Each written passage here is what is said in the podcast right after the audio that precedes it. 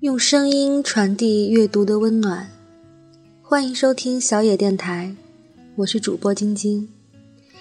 今天要给大家分享一篇网络文章，名字叫做《对方已经开启了好友验证》。对方已经开启了好友验证，你还不是他的好友，请先发送验证请求。系统。冰冷的弹出这样一条自动回复来，让我瞬间傻了眼。怎么会？昨天还聊得好好的。每个使用微信的人都应该遇到过这样的情况吧？一条冰冷的自动回复，将你的满腔盛情瞬间冷却。可是又有什么办法呢？你再发什么，他已经看不到了。我是个极度喜欢微信的人，四年前微信刚出台的时候就已经开始使用了。那时候智能手机还不像现在这样盛行，当时有着微信的同学每天都会跟通讯录里的人聊得火热，一般发语音的频率要高于打字，因为省事方便。我是个每天抱着微信不放的人。频繁的添加好友，不停的刷新朋友圈，生怕错过每个好友最新的动态。一个资深的社交达人，必须每时每刻掌握着朋友圈里发生的大大小小的事儿，还要以一颗积极热情的心，及时的点赞评论。我就是这样一个骨灰级资深微信玩家。我还是个很喜欢发朋友圈的人。四年的时间，转发分享发布了几千条状态。有一天闲来无事，就去翻看以前的状态，以无病呻吟、没事矫情的居多。比如说，今天天冷了，想要一个可以一起取暖的人。可是，真正那个可以跟你一起相拥的人是不会看到的。看到这些无聊的状态的时候，我曾一度怀疑这些无病呻吟的文字竟然出自我手。我怎么会蛋疼到如此地步啊？然后就挨个删除。那天大概花了两个小时的时间，才将以前朋友圈里无病矫情的状态清除干净。哼，我才不要让你们看到我以前是个这样的人呢。后来有段时间，为了专心考研，就卸载了所有的社交软件，包括微信，除了 QQ，因为有考研群要及时的发布一些最新的资讯。一开始我以为繁忙的复习和无形的压力会让我专心的备考，也希望考研的时间能磨练出一颗平和的心来，不再像以前那么烦躁沉闷。那么沉迷于社交网络，起初我也这么做了，觉得没有了微信，不但自己的生活没有受到多大的影响，反而收获了一些以前不曾注意到的惊喜。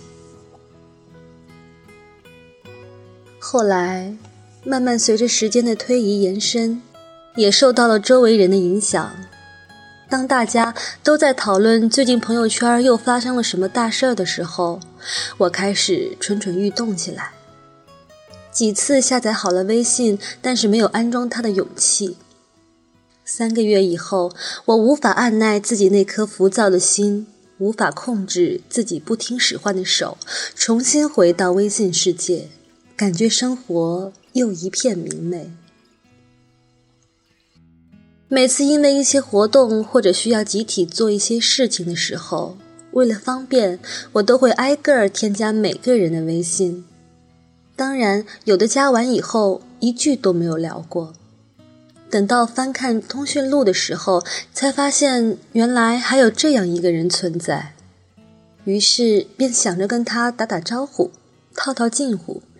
发了一条“嗨”的消息后，被一条。对方已经开启了好友验证的系统回复挡在门外。哦，原来我已经不是他的好友了呀。然后又不死心的去看他的朋友圈，只剩一幅背景图和一条横线供你可阅。好像那条横线就是斩断彼此之间联系的界限，看似一步迈过，实则不可逾越。微信的横空出世，读万千宠爱于一身，将 QQ、人人、微博、陌陌这些同类社交软件伤得体无完肤。当你认识了一个新的朋友的时候，不留微信。成了一件理所应当的事。加完以后还要说一声常联系，下次再约。可是会不会等到下次，又有谁知道？或许在你等着被约的时候，有一天他清理自己的微信，因为当初忘了还留一个备注，你被当作陌生人移出了人家的微信。你迟迟等待的约定还是没有来到，你赶紧跑去联系他的时候，却意味着发现被一条冰冷有力的自动回复挡了回来。你们当初认识的时候聊得火热不可开交，只觉得相见恨晚，却在经历了一场短短的时间洗礼后，重新又回到让彼此陌生的地方。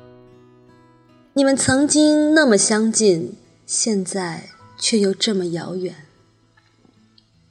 在经历了伟大的历史变革后，我们迎来了今天信息爆炸的时代。网络的诞生拉近了彼此的联系，微信又作为新生的代表，以不可替代的统治力在人群中间广为传播。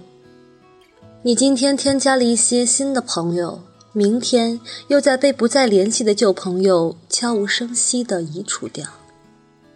终于明白了饱和是怎样的一个程度，在一个固定的圈子里，你的朋友始终是一个常数，输入和输出维持着默契的平衡。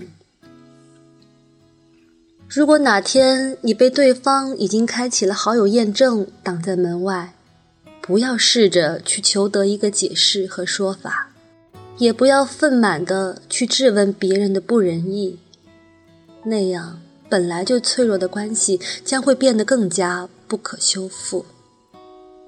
你试想，如果你对他重要，他又怎么会轻轻一点删除，就此逃离出你的生活？也不要因此深深困扰，长时间郁郁寡欢。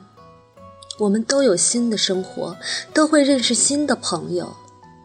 你要想，可能他过去的生活没有让他留恋的人和事，他只是想重新让自己的生活变得更好，那样你就释怀多了。需要验证的关系自然不会牢靠，开启好友验证也无所谓。时间是最好的答案。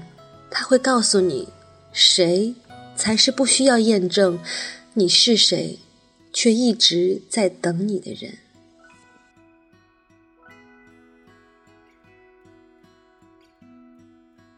本节目由小野电台提供，用声音传递温暖。感谢您的收听。